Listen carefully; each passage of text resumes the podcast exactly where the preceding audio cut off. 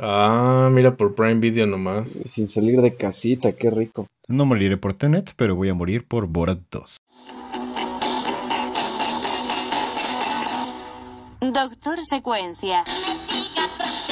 Doctor Secuencia. Doctor Secuencia. ¿Sabes, ¿Sabes por qué morirías por Borat 2? Porque Borat moriría por ti. Buenas noches a todos. Morirá por pecados, no sabe, no sé si los suyos o los nuestros, pero por los pecados de alguien va a morir. Bienvenidos querida audiencia a una nueva edición de El Extra de Doctor Secuencia. Conmigo tengo a el Doctor Omar, What up? al Doctor Henry, al Doctor Alan y el Doctor Berna perdió su derecho a presentación por interrumpirme. Aprende tu lugar, sabandija. En fin, comentando. Un trailer bastante divertido, el de Borat 2. Lo acabamos de ver. Y bueno, chicos, denme sus impresiones. Hora de las confesiones. Yo nunca vi completa Borat 1. Ah, sí, pues te la mato, güey. Yo nunca la he visto. O sea, Oh. has visto pedacitos. Todos hemos visto pedacitos. Ajá. Pero no, ni siquiera escenas completas, güey. Ah, yo la tenía no Es que conozco el trabajo de Sasha Baron Cohen. Cada que empieza a salir, tú volteas hacia otro lado. ¡No! sí. ¿Y por qué nunca la han visto completa o, o la han visto, muchachos?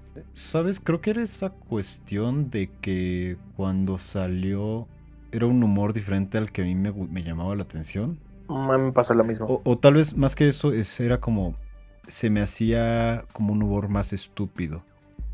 La cosa es que, por ejemplo, en retrospectiva, te vas dando cuenta que mucho de su comedia tiene un tinte político muy interesante. Sí. ajá. Cosa que a, a esa edad, o sea, ¿qué- a, a qué edad se, como cuántos tenía cuando salió? ¿A qué año salió? 15 años, hace 15 años salió, 10 No, años. más chicos todavía, como los 11, ¿10 12. años? No, ver, vamos a no, ver. yo creo que salió hace unos 10 años. Borat salió Yo digo hace que 15 años. Borat es del 2007, güey. 2000, hace- hace ¿qué es 13 el años. 2006, chavo, no. Pa- para no haberla visto, te sabes muchas cosas, ¿eh? A mí me suena a que se te está cayendo el teatro. Es- Es mentiras, mi rey de mentiras. sí, o sea, en esa no, como que no procesaba y nada más era como de, uy, está en tanga. Sí, es, es una película complicada en cuanto a, a humor. No, no me refiero a que el humor sea complicado, sino que es como esos gustos adquiridos. La tanga representa muchas cosas.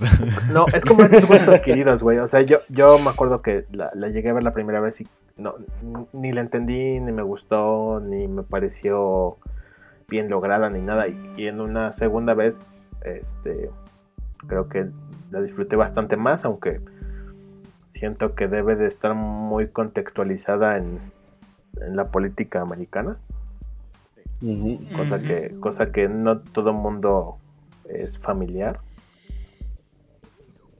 ¿Sabían que la tanga Mm. representa el calentamiento global? Por eso cada película se hace más chica. es el polo norte, no el polo sur. Claro, el polo sur. Por eso está abajo. Pero no, no sé si sea solo como para humor con contexto norteamericano, ¿eh? Porque. o sea, Gringo, yo la- entendiéndose estadounidense, ¿verdad? Norteamericano, dije, tartamudeé, cabrón. En México estamos en Norteamérica bastante. Colgate. Es exactamente. Bueno, todo el mundo entiende a lo que se refiere, ¿no? Sí. Y si no, y si no, no nos eh, queremos como por- audiencia. Váyanse al demonio. ¿Por qué lo comento? Porque cuando yo la vi, tam- o sea, no, obviamente no estoy entrado en el contexto político o sociocultural estadounidense, pero cuando la vi a mí sí me hizo como un chingo de sentido. No sé si más bien podríamos decir eh, Oriente-Occidente. Sí, sí, sí, sí. O sea, yo, yo, Como los países. yo propondría eso, pero... Ajá, los bálticos, ¿no? Sí, los que se disolvieron después de la. Bueno, de la disolución de la Unión Soviética, que quedaron varios pequeños países, como Uzbekistán, Kazajstán. Y los otros stands. Qui- Quiero comentar y quiero anunciar que en este episodio sí va a sonar el, el himno de, de la URSS, todo el episodio. Uh, yeah.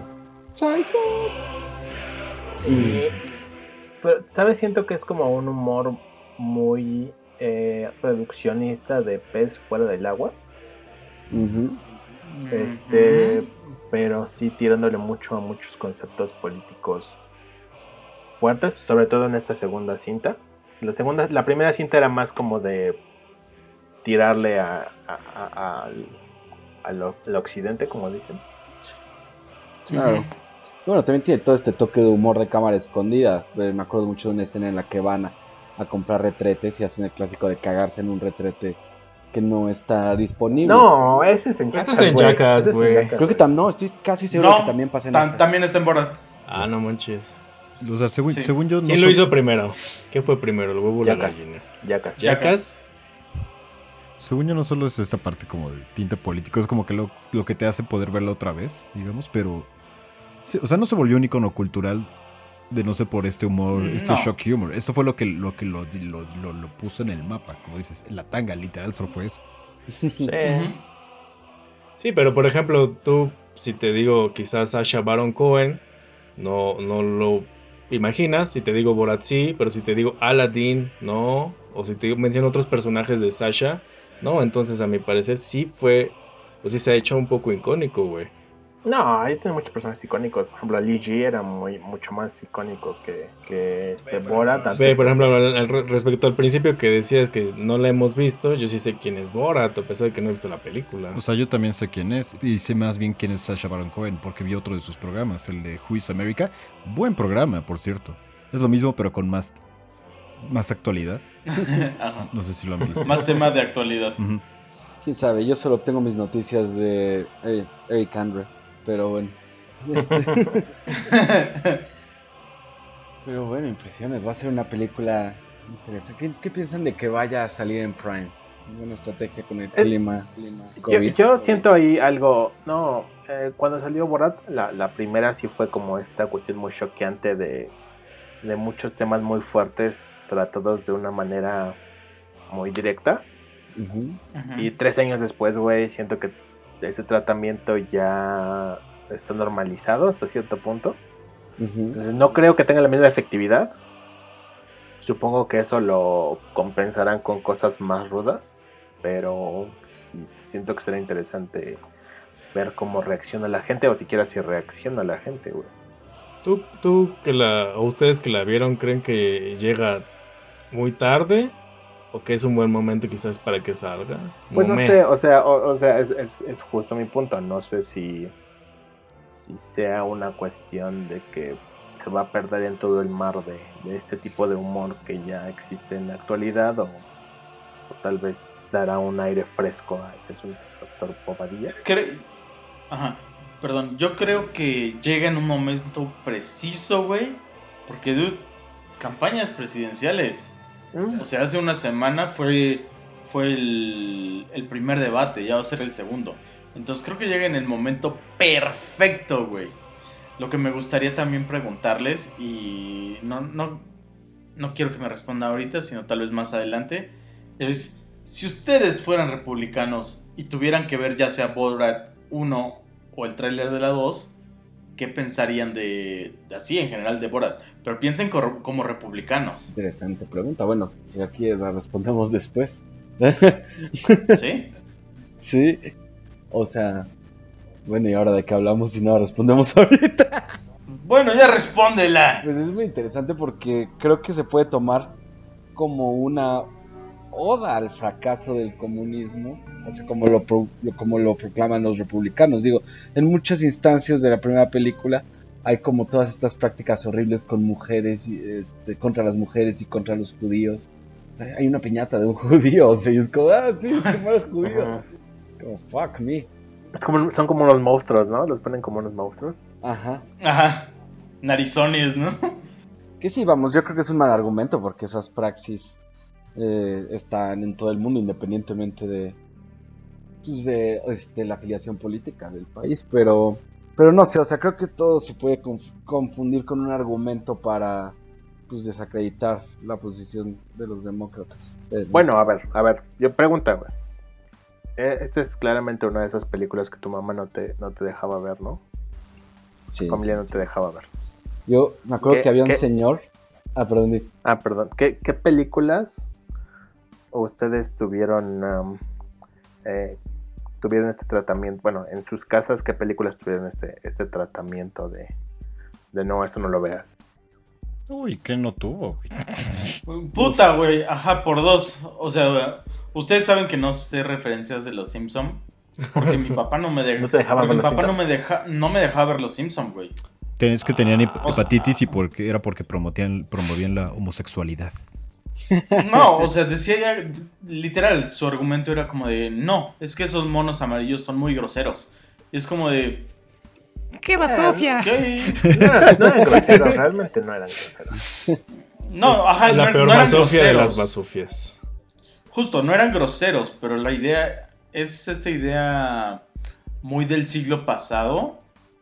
Eh, de, de, güey, o sea, si no va con lo que pienso, o si no emplea un lenguaje similar, o, o es algo diferente a lo que estoy acostumbrado, ¡pum! Baneado, güey. Mm. O sea, empezando por ahí, a mí, a mí me banearon los Simpson, güey.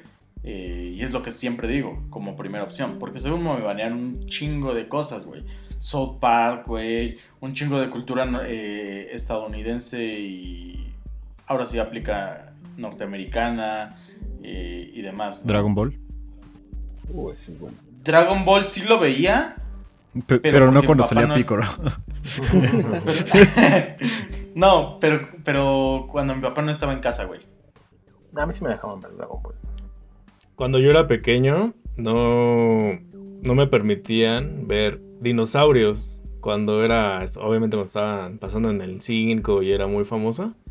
Porque precisamente a mis papás no les gustaba que el bebé Sinclair le pegara a su papá con Ah. el sartén. Yo pensé que era un argumento más creacionista, como, no, esos monos. la noción de que Cristo no nos creó.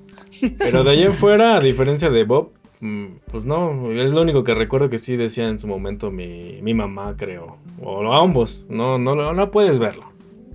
Pregunta, Bernardo, ¿por eso cargas tu sartén a todos lados? Así es, así es. No la mamá. Me encanta eso de no la mamá, porque hay un momento en el desarrollo de los bebés que lo que existe es no la mamá. Y es- es- pero bueno, este, conmigo, pues, o sea, había películas que estaban prohibidas, Blade Trinity, pero, o sea, estaban prohibidas porque ya las había visto, entonces ya no las podía volver a ver, porque había un señor afuera de mi escuela que, este, que vendía dos cosas, y solo dos cosas, el libro vaquero Y cocaína. y películas piratas. Y te vendía lo que fuera. Entonces yo cada viernes me daban 25 pesos de, de domingo. Entonces le compraba una película pirata a él. Domingo en viernes, muy bien. Ay, pero Justo. me daban de domingo y ya la compraba en la semana, pues. Tu mesada. Mi mesada. Y eh, me acuerdo que vendía las peores películas para un este adolescente. Hasta que un día me vendió El Señor de la Guerra. y me encantó. Ah, el Señor de la Guerra es buenísima, güey. Bastante buena. La Nicolas. Cage en su punto. No, y el, el intro de esa película es genial, güey. Oh, la, bala toma, en el. La toma de la bala. Maravilloso. Está cañón. Qué secuencia. Pero además yo cuando lo vi es como el señor de la guerra, va a ser algo bien violento. Y sí es muy violento, pero en realidad es más como este. Pero no es esa violencia que esperas de adolescente, güey. Es una, es una violencia corporativa. Claro. Oiga, Como Amazon, ¿qué? ¿qué? ¿Y tú, Alan, cuál eran, qué películas fueron las? todo, o sea, de verdad, Edgar, Edgar lo recuerda. En, en mi casa realmente era como cualquier momento podían llegar y no, no, no veas, no veas, te tapan los ojos y es como de qué chinga, qué. ¿Qué ¿Se acuerdan, por ejemplo, ¿se acuerdan de X-Men 2? Sí. La, Puta, La mi la papá escena- nos sacó, güey. Nos sacó ¿Por? del puto cine, güey. porque están en el baño y están besando apasionadamente, güey. ¿En qué- Sí, güey, así. ¿Cuándo? ¿Están en el baño? Cuando Mistake está con el, el- un güey Ah. y le mete, le mete mercurio a la, a la boca. Sí, le- hierro, sí, para Ajá. que poder liberar a, a Magneto. Sí. Ajá, pero como se están agarrando en un baño, era como, no, casi casi te sacan los ojos y, de- Ah, no mames, y no te dejan ver. Sí, sí, así denso. Igual con casi todas las películas que veíamos en casa era lo mismo. En cualquier momento era como, no, ya no veas, tápate. Y te pegan, ¿sabes? Ah, Pero Sí. terminaste de ver esa de X-Men. Sí, pero o sea, esa, o sea, sí, por lo menos sí nos dejaron a ver, seguir viendo. Yo no, güey. Nos sacó del puto cine con palomitas y todo, creo. Pero por eso, por eso mismo. No sé, o sea, llegó el punto de la. Llegó el punto de la película, güey. Donde nos dijo, ya, vámonos, vámonos. Y pues como, pero papá, está la película. No, no, no, vámonos, vámonos. Pero papá, vámonos". se están Ya, agarrando. Por eso tampoco entiendes referencia a X-Men 2. ¿Nunca la viste? No, más bien creo que, creo, más bien creo que por eso no me gustan o, Las o películas no de veo películas. o no veo películas de superhéroes. Papá, ya soy niño grande. Teniendo una regresión en medio podcast. Ahora estamos psicoanalizando a, al doctor Bobadilla. Yo cuando, cuando este, era adolescente me, me dio la chispa, güey, de ver cine así súper rudo, súper extremo. Entonces... ¿Trauma? ¿Ese tipo de madres? No, no, no, tanto, pero sí, ajá. Uf. Sí, El anticristo. Serbian Film, Antichrist, este, Begotten, eh, to- todas esas madres. Lo, lo- lo que hizo Peter Jackson antes de ser el Señor de los Anillos. Entonces sí me dio acá una rachita de ver así lo más rudo que encontraron. Ujú. Y este. Me acuerdo que una vez. En, en mi casa el DVD estaba como arriba de la tele. Ajá. Entonces una vez puse. Brain Dead. Tu madre se comió a mi perro. A ver, pregunta, ¿cómo obtenías esos, este, esos Ah, DVDs? Los bajaba de la internet, los quemaba yo y los tenía en una Ay, colección perro. privada. Uf. Pinche niño con varo y su torre de discos vírgenes. Yo todavía tengo una por aquí. Pero además eran DVDs y eran más caros, ¿no? Reescribibles, güey. CDR, no, ¿cómo era? DVDRW, me acuerdo. de Ajá. eso. Ah, estos eran los chidos. No, Y yo, luego, yo- yo tenía una, una colección curada de lo, lo mejor de lo mejor de. O sea, el cine. De La nueva, la Cam. de, de- de la nueva ola de, de gore francés, todas esas madres. ahí, La este, nueva ola. ¿Nunca organizaste una especie de cine, un, un Sí, tour de hecho, ahí en tu esa, casa? algo así? esa, esa película que vimos, la, la de. Bueno, lo que pasó fue que la puse en el DVD, estaba como alto. y este. invité a mis amigos a, a ver varias películas, vimos esa. Fue la última que vimos. Por si usted no lo sabe, querida audiencia, este Brain Dead es una de las películas más sangrientas de la historia. Probablemente la más sangrienta. Es de humor. La escribió Peter Jackson antes de escribir El Señor los Anillos. Muy buena. Este. Y. eh, un rato después mi mamá bajó y puso una película. Pero lo que hizo fue que. Obviamente no podía ver la parte de arriba del DVD, entonces puso su película encima de la mía. Vamos a ver los 15 años de tu hermana. Oh, por Dios. No, no tenía 15 años, hermano. Este, entonces la puso, puso el DVD y de repente nada más escuchó un grito y así salgo corriendo, así de, oye, algo raro está pasando. Salgo corriendo y veo esta escena donde el niño le está abriendo así la cara a la- y, y sí fue así como que, oh, oh, creo que estoy Oh, oh. Creo que estoy en un. ¿Y, ¿Qué y pasó? ¿Te regañaron? Sí, también. Ah. horrible, güey, creo que la perra incendio. Pero Claro. Te, te pegaron con el DVD así en la cabeza hasta que se rompió. Poco. Yo tenía como 15 años, 16, pero como que de cierta forma cementó este asunto de que ¿Eras un degenerado? de, ajá, de, de lo que me gustaba y lo que me gusta y de esta como pequeña Ajá. Obsesión que tengo con el horror. O sea, ¿cre- ¿crees que el hecho de que te, te, te hayan cachado como que lo formalizó un poco más? Sí, tal, tal vez. ¿Qué es esto de pata 5? No, pr- primero inició porque, porque yo cuando era niño era muy, muy miedoso y me daban miedo muchas cosas. A mí Muchas, también. muchas cosas, güey. Entonces siento que al principio fue como esta confrontación de, bueno, ya voy a, voy a hacer esto mío y voy a procesarlo y voy a volverlo parte de mí. Ajá. Y voy a empezar a experimentar más, más, más, más, más, más, más, más, más, más y más. A ver hasta dónde. Ajá.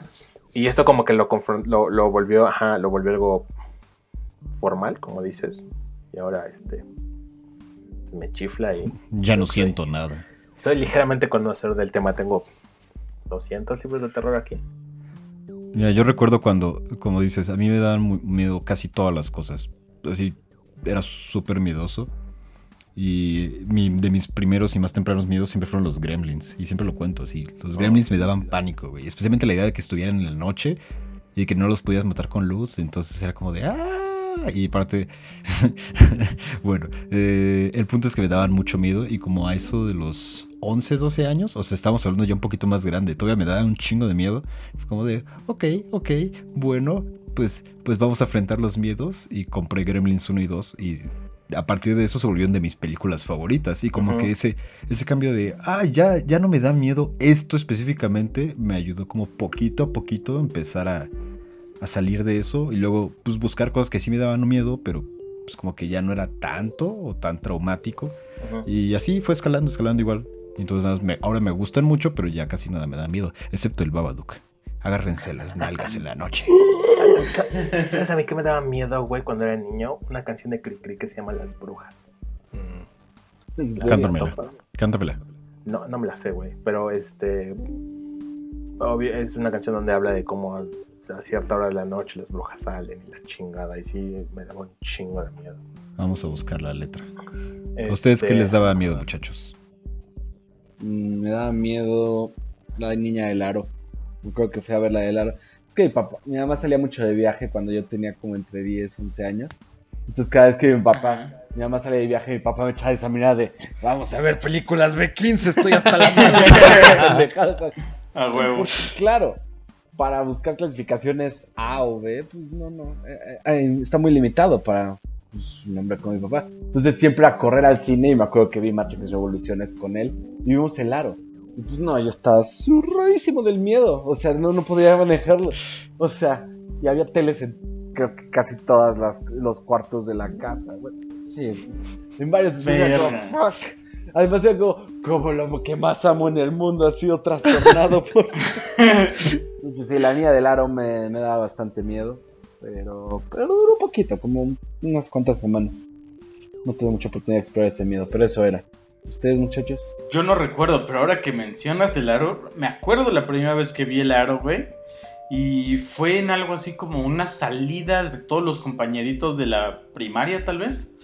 Eh, entonces fue como super cool, güey. Y me mamó la película. O sea, fue la primera película que vi de miedo como oficialmente. Yo decía así como de, verga, no. Qué puto miedo, no, va a estar cabrón, verga. Pero, güey, no, o sea, me gustó mucho. Sí tuve como el, el saltito así de que te espanta y demás. Pero pues fue como, de, ah, no mames, pues está bien chido. Y entonces a partir de ese momento me empezaron a gustar mucho las películas de, de terror. Pero no, no es que alguna me dé miedo realmente. O sea, sí sacan de repente el, el- el saltito, pero hasta ahí. El aro es muy buena película, güey, aparte. Creo que es de las, es muy buena de las sí. adaptaciones japonesas que, que hay, creo que es la, la mejorcita junto con La Maldición. Porque ha habido un chingo de adaptaciones así, güey. La, maldición es donde están como en como en un hospital o algo así, sacan un, un, un- un- una caja de la morgue, algo así, despierta. No, es la de la casa, ¿no? Mm. La, la maldición es como una película que está contada como de, en cachitos, así como estilo Christopher Nolan, güey. Ajá. En donde primero sale el final y después lo de... lo de Y está grabado en IMAX acá, también, güey. No lo sé, no sé si en Japón hay IMAX, pero... pero no sé. Pues, algo interesante del aro que me, que me gusta mucho hasta la fecha es que el video en sí tiene un montón de imágenes crípticas y me gusta porque eso es una forma de terror muy interesante que yo llamaría Ah, como claro. terror proyectivo porque en sí no significa algo, solo es como ominoso, raro, confuso, como pues, una mujer peinándose el pelo. Entonces tú puedes llenar, tú llenas de contenido esas imágenes que se ven como crípticas. No te está diciendo algo en específico, no es como que decodifiques el mensaje, lo infundes de tu miedo. O sea, A mí, Es que a mí es me como- super mamaba. Ah, perdón, vas, dilo, Ah, dilo. gracias, gracias. Este, es como esta ondita ahora que, que hay, o bueno, viene desde ese mismo lugar de las Cursed Images. Imágenes exacto. ajá. Sí, o sea, esa, esa idea de que es algo bizarro, difícil de darle un significado, entonces te espanta. Vamos, muchas veces el miedo es el miedo a lo desconocido o a lo no comprensible. Entonces, creo que hace una excelente función el video. Este, A mí me, a mí me hipermamaba, güey, eh, estas películas de Scary Movie. En la segunda película hacen un, eh, pues un chingo de referencias a El Aro. Y cuando muestran el video y ahí así justo, este, muestran cómo es el video, hay partes donde se ve el pozo desde abajo, pero en realidad de pronto sale luna en las nalgas y era, era un excusado. güey. Que- no, es la Ah, tercera. La tercera, bueno, es, es uber cagado, güey. Este, me daba mucha risa eso. Güey, fun, fun, fun- fun fact, güey. El Fun Sky Movie claro, 2. Henry. Pronto, Sky pronto. Movie 2, güey, iba a ser este, la última película de Marlon Brando, pero se enfermó al día de empezar a grabar y se murió. No. ¿Qué? ¿A poco? un- Uh, fun fact. Lol. Entonces, el último este, escenario que pisó Marlon Brando fue el de Sky Movie 2. Yo, yo no Ah, recuerdo huevo. la que, que me diera miedo, así como que algo de cuando era chiquillo. Algo así como en particular de, no sé, como dices, los gremlins. Me gustaba ver los tremors.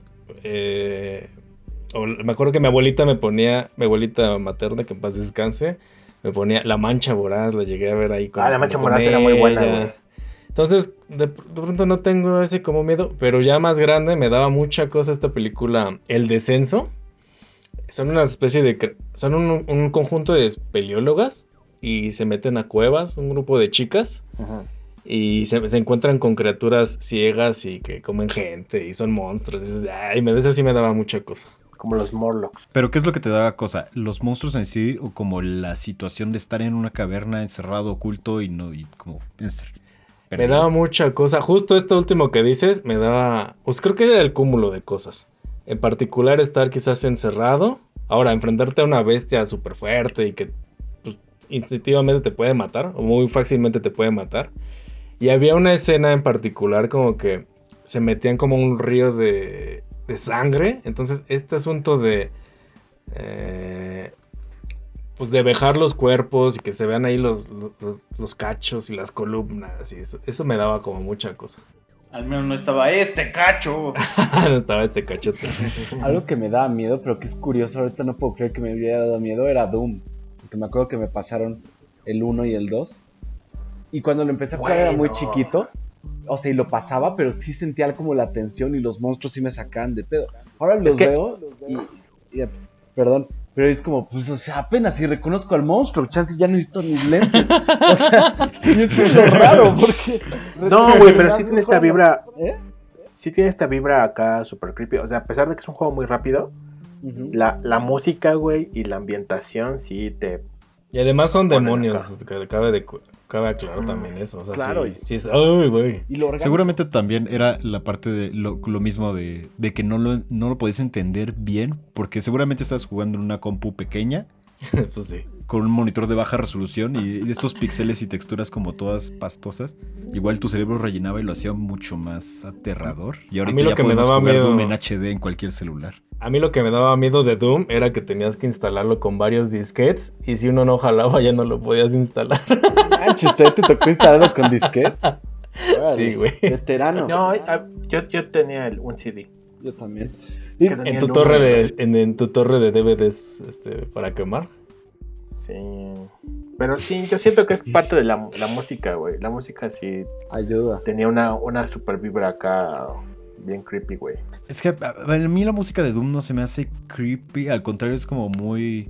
Movía los no primeros toda, o niveles. sea, hay, hay una que es muy movidona, pero no toda, güey. Es Hay movidona niveles inmersiva, pero no- para mí nunca tocó el punto de como lo creepy o el ambiente como de miedo. que- Sí, güey, claro que sí.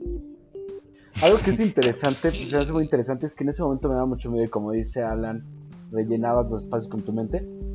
Pero entre más avanzan las resoluciones y como pues, el realismo de los videojuegos, retroactivamente cada vez se vuelve menos comprensible la imagen de Doom. O sea, yo estaba intentando jugar Doom 1 y 2, íbamos, sí lo estaba pudiendo jugar y todo, pero era como, ah, pero qué chingados es esto, güey, puros cuadrados, ¿qué es esto? O sea, como que... Y algo que como que mi cerebro Bueno, codificaba muy pero bien. eso es porque ya no ves, güey. Eso es porque ya no ves. ¿También será eso? Tuve que- se rompieron mis lentes y tuve que hacer un híbrido de otros lentes que se rompieron. Entonces ahora es una mitad café y una mitad negra. O tienes que ponerte unos lentes de estos como de los Nuit, los esquimales, que tienen unas rendijitas para que puedas ver mientras juegas Doom. No, pues, yo, yo lo jugué hace no tanto y sí, o sea, yo como que conservé tal cual esa, esa jugabilidad. Claro. Y bueno, regresando al tema de Borat, ¿no? ahora sí hicimos una digresión importante. Mm, Borat me daba miedo. ¿Borat te da miedo? ¿Por qué? ¿Qué ¿Qué te imaginas? No, no me daba miedo, güey. Mi latente homosexualidad. Me daba miedo que me gustara cómo se le veía su traje de baño. ¿Han visto ese bigote? Y tenía como un compañero que era como, este, Ah, como gordito y pelón, ¿no? Algo interesante de Borat es el género, ¿no? Que es mockumentary. Eso está bastante chido. De pronto saber que pronto que está como escrito, que no, eso está padre. Está chido, güey. Pero creo que es parte del dilema de por qué no le entra a la gente, güey. O sea, la gente dice, oh, no mames, ¿qué es esa mamada? Y después dice, ah, no mames, es como un documental. Entonces, como que le choca esa idea a la gente y pum, güey, la descartan. O sea, no se, no se animan a, ¿Quién- a ver un poco ¿Quién más. sabe? ¿Crees que piensan que se, hacer documental es aburrido? Eh, sí, más, más bien creen que es un documental, pero es un documental no serio, por lo tanto no es interesante o no es verídico. Ah, Entonces ahí vale verga y no la ven. O sea, que estarían más dispuestos a verla si fuera un documental, aunque fuera aburrido, Ajá, a que fuera, a que saber que es falso y que, Es que que sí, güey. es algo, o sea, creo que para cuando salió Borat, pues los documentales estaban, eh, los veían los intelectuales, algunas personas, pero ahora creo que con Netflix la gente agarra y ve documentales como una forma de educación suave, por así decirlo. Es Pues como- ahora incluso hay docuseries, güey. No, Ajá. bueno, según yo, no, en ese tiempo ya empezaba, ya, Ya, ya estaba, especialmente por, ¿sabes quién? Por este, y en el ámbito general, por lo de, por el pinche Michael Moore, ese güey. Ujú. el de Él, él ayudó Bowling mucho for a po- Columbine. popularizar este, este- esta como o sea, cuestión de documentales con su toque de, de Que sí, que Bor- Borat tiene algo de Michael es Moore, lo que yo ¿no? te iba a decir. Ajá, sí, tiene un- una ligera vibra. Pero que Sí, respecto tiene- a lo que decía el doctor Bobadilla, es curioso cómo de pronto se tiene la concepción de que un documental es, es, es ciencia, ¿no? O sea, es como la verdad absoluta, no se le podría de pronto refutar. Claro. Cuando obviamente está también escrito y está direct y pues te puede tener la visión del director, ya sea como hace rato dijiste republicano, eh, de la de este o de la izquierda u otro tipo de Sí. visiones. Sí, claro, o sea, a pesar de que es un documental que en general te, te tiende o te da la idea de ofrecer todo un panorama, siempre hay un sesgo bien cabrón. Y por Sí, ejemplo, claro. si alguien sabe si alguien sabe hacer uso de su sesgo, es Michael Moore, güey. Por eso digo que también Borat tiene muchísimo de Michael Moore. Este. Y sí, era un dilema que, por ejemplo, yo tenía o me, me preocupaba mucho en. Creo que en la prepa. Porque en ese tiempo veía como varios documentales y era como de verga. O sea, están diciendo esto, pero. ¿Y si no es así? ¿Qué pedo? O sea, entonces empecé a meterme como en esos temas de interpretación, guion, lo que quieres representar, eh, lo que planeas editar o no editar. Y ya, güey, o sea, todos los documentales, gente, sépanlo, escúchenlo, Gente, ¿eh? todos son una opinión, güey. Por más, eh, por más como la verdad más grande del puto mundo quieran parecer, no lo son, no lo son. O sea, desde, desde la música que eliges, este, desde las preguntas que haces. No, espera, yo, quiero, yo quiero hacer un ejemplo de eso, de- porque me gusta mucho lo de la música. Entonces va- A ver, vamos a difamar algo sobre... ¿Sabían que Bernardo en el año de 1984 disfrutaba de hartas cantidades de cocaína y lamer bebés? Y en esta parte, Omar, necesito que le metas música súper dramática y al final un pum pum o algo así. Ok, va. sí, o sea, todos los documentales tienen ese sesgo, quieranlo o no. ¿has visto en sus tacos de canasta? Tun, no. Pero podría tu. Todos, to- todos, güey, excepto el de Michael Jordan, claramente. ¿Cuál de todos? ¿Cuál de Michael Jordan? Eh, Ah, no lo he visto, Este. Space Jam. es el documental. güey. No, güey, Harry Potter. Ese documental de Londres. No sé, Harry- es que Ah, no sé de, qué, sí. de qué documental de Michael Jordan hablas. No, hace poco salió un documental en Netflix, ¿no? Que es una docu. Es una serie, ¿no? Ajá. Dancing in the Dark. Ah, No, ese es de Nueva York. New York. No, eh, the, Last Dance, Ah, ¿no? The. Last Dance, cierto. O Oh, sea, Doctor su última Bobadilla. temporada con los Bulls. Supongo. No, no sé, güey. Estoy, estoy, estoy mamando, no sé. Ay, pues qué tonto No, estás. tampoco sé. Ese, Pero es verdad. ese sí un documental donde documental. Michael Jordan se puso a jugar para salvar a su hijo de la ceguera. ¿Estás hablando de ese? No fue Space Jam eso. Volverás a ver, Johnny. ¿Va a ser Space Jam? ¿Va a ser Space Jam 2? Ajá. Con LeBron James. Con LeBron. Con James. LeBron. Oigan, ¿qué piensan de eso, eh? Yo creo que va a estar muy de la verga. Sí. Pues, pues, pues, también Space Jam 1 está de la chingada, güey. Sí, No, pero, pero, por ejemplo, Michael Jordan, güey, tenía esa cualidad de ser chido con todos. LeBron es súper mierdita, ¿eh? No, güey. Es que Michael tenía ángel, ¿no? ¿Es a lo que te refieres? Michael Claro, Jordan es una basura de ser humano, güey. Tal vez. pero solo si lo conoces personalmente. Eh, eh, LeBron no, güey. LeBron es una Le- basura. LeBron está más hacia el terreno de Kanye, donde la gente lo puede odiar ah, desde vaya, afuera. vaya. Ok, ok, ok, va, va. Todos los caminos. Ajá, Lebron. LeBron es el Kanye del básquetbol. De hecho, justo eso, tú dijiste, Henry, ahorita que Michael es una basura como Una persona. basura de ser humano. Bueno. ¿Sabías de tú hecho, que de eso se ve el, el- el documental, la que dices, ¿no? De Ah, Last ¿sí? Dance. No sé, güey.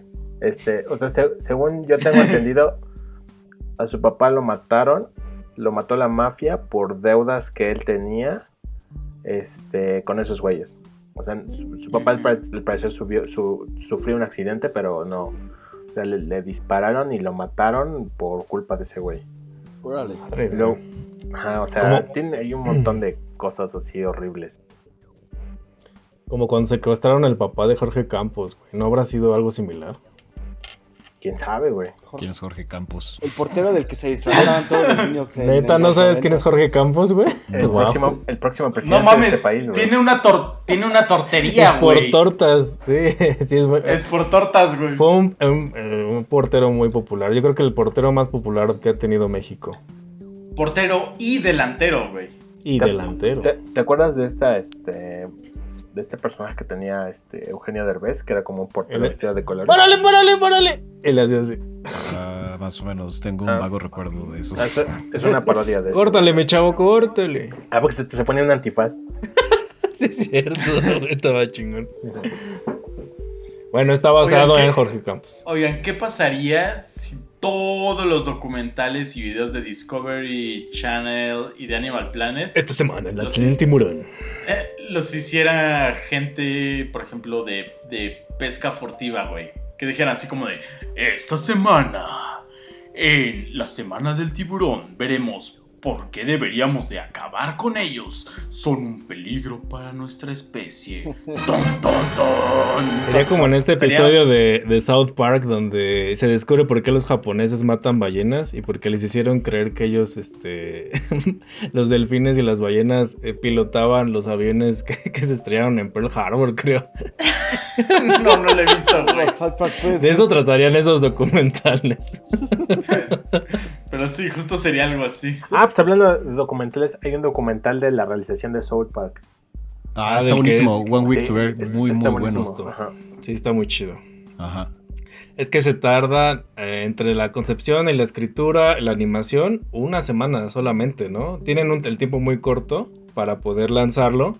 Sin embargo, eso les permite poder este, estar tan actuales. Porque, por ejemplo, hace rato que mencionabas Los Simpson, que en su momento estuvieron muy, muy en boga y muy actuales, pero pues tarda una temporada pues, de, de seis meses la escritura de cada episodio, ¿no? En South Park, ¿no? Justo como dice el doctor Alan Ventura, una semana solamente. O sea, podría ser casi un noticiero semanal. Ujú. Sí. Como el Órale. privilegio. Pero obviamente el documental eh, por eso están en chinga, en chinga. Y, y además por eso también Claro. Trey Parker y Matt Stone están tan involucrados en- desde la escritura y, ha- y hacen varias voces. Supongo que eso también ayuda a que sea más fluido. Sí, aunque creo que sí hubo un, momento en el que dejaron i- ir las riendas. Hay episodios malísimos, hay temporadas que son malísimas, pero creo que ya retomó, o sea, una buena narrativa. Pero Hace poco hicieron un episodio del COVID y que tengo entendido pusieron pero un ching- mil de personajes en un estadio, ¿no? ¿No, ¿No vieron esa nota? No. Es como.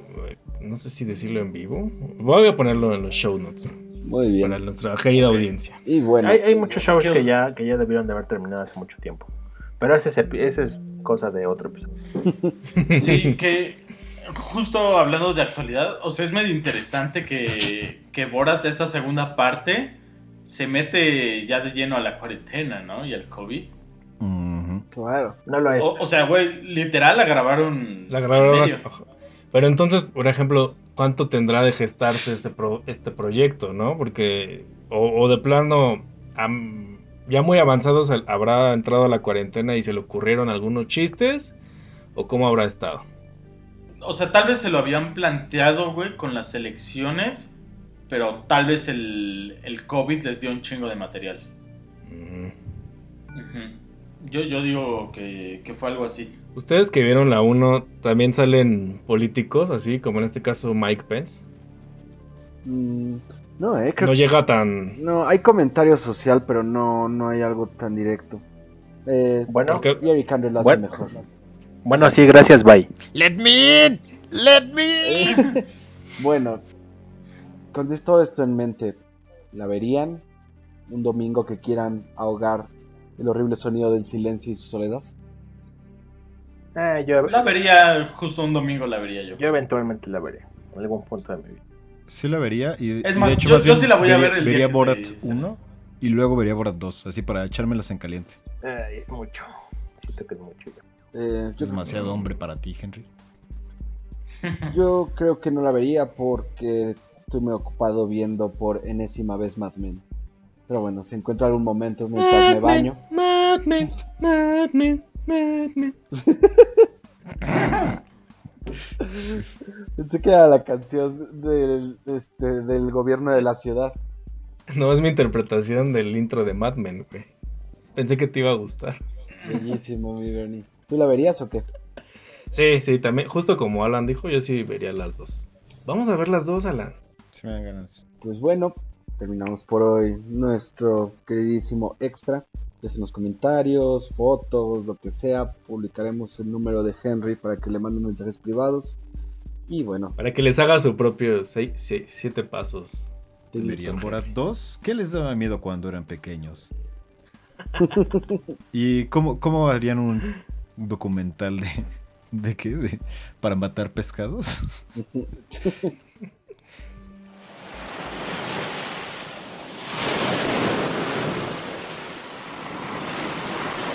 El sonido de los delfines.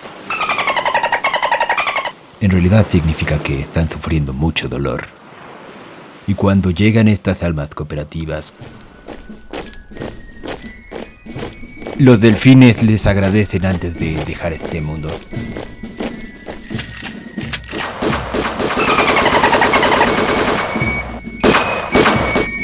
Ahí dijo, muchas gracias por todo el pescado.